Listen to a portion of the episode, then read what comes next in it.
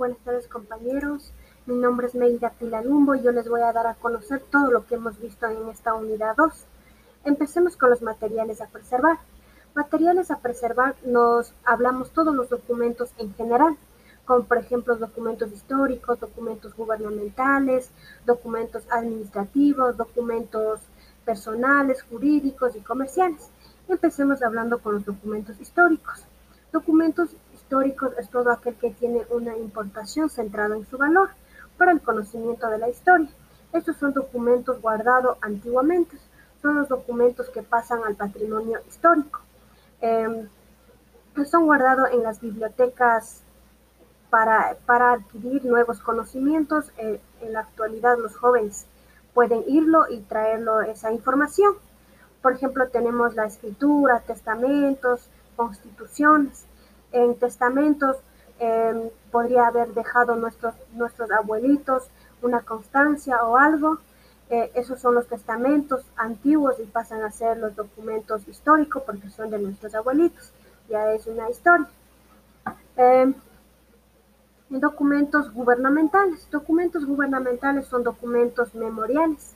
Esto refleja el ejercicio de, de facultades que la soberanía nacional ha referido a instituciones públicas. Eh, también tiene esto una inevitable vocación pública. Por ejemplo, tenemos acta de fusión, pasaporte, licencia de manejo, cartilla militar. Todos estos pertenecen al gobierno, o sea, estos documentos pertenecen al Estado, son legales. Eh, también tenemos los documentos administrativos. Los documentos administrativos son el resultado de las actividades administrativas. Em, por ejemplo, tenemos certificados, actas, circulares, oficios, son todos los documentos que utiliza dentro de la empresa, ya sea pública o privada. También tenemos documentos empresariales, son los documentos mercantiles, sirve para legitimizar la transferencia económica y documentar las operaciones mercantiles. Por ejemplo, tenemos contrato laboral, nómina, nota de pedido, todos estos pertenecen a documentos empresariales.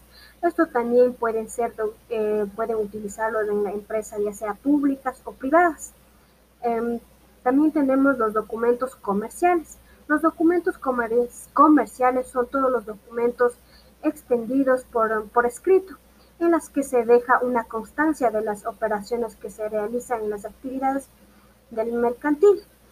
Em, por ejemplo, tenemos nota de venta, facturas, nota de débito, cheques.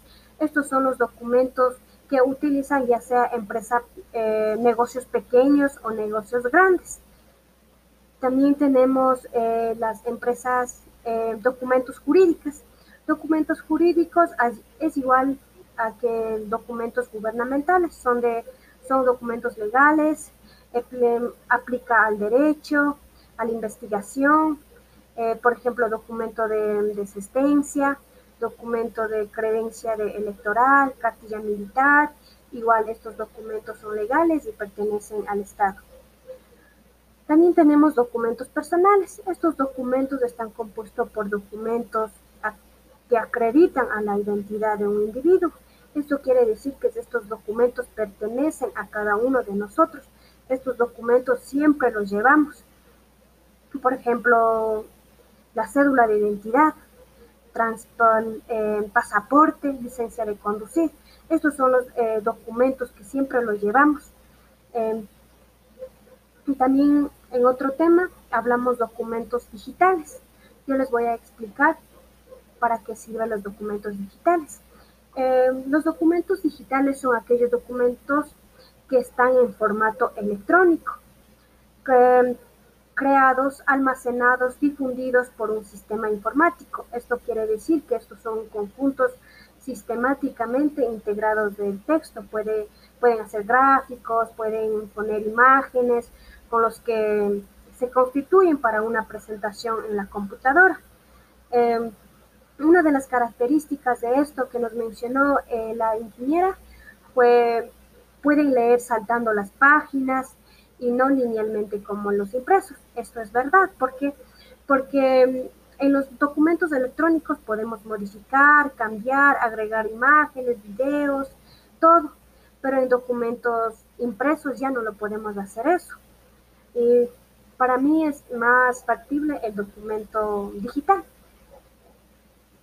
Y también, eh, por último, tenemos, eh, hablamos del tema de medios de soporte. El medio de soporte es el, es el asiento material que contiene la información. Eh, esto provee a los usuarios con acceso a los materiales y datos. Esto va más allá de, de alcance de la contabilidad gerencial tradicional o costumbre, se podría decir. Em, en sí, el medio de, soporte eh, es la información que se registra en un soporte que permite su almacenamiento y su, posterior recuperación. Puede ser almacenamiento de datos, es el en material físico, se puede almacenar los datos que pueden ser procesados por una computadora, una, un dispositivo electrónico y un sistema informático. Por ejemplo, tenemos de estos lo que son los discos magnéticos, disquetes, que, todo, que todavía existen en algunas partes. También tenemos discos duros, discos óptimas, también tenemos discos magnéticos, cintas magnéticas, eh, la tarjeta de memoria, y todos ellos son los medios de soportes. Eh, por ejemplo, en, en, discos magnéticos, ¿esto para qué sirve o para qué lo permite? Por ejemplo, esto permite para un acceso aleatorio a los datos con posibilidad de modificarlos, podemos modificarlos y tener una capacidad de almacenamiento superior de 200 gigabytes. Y esto de constante incrementos también. Y también tenemos de lo que son los discos óptimos. A ver, estos permiten un acceso aleatorio también, esto, y algunos casos también podemos modificarlos. Em, como lo decía la INCE, esto tenía la vida útil de, de 10, de 5 a 10 años.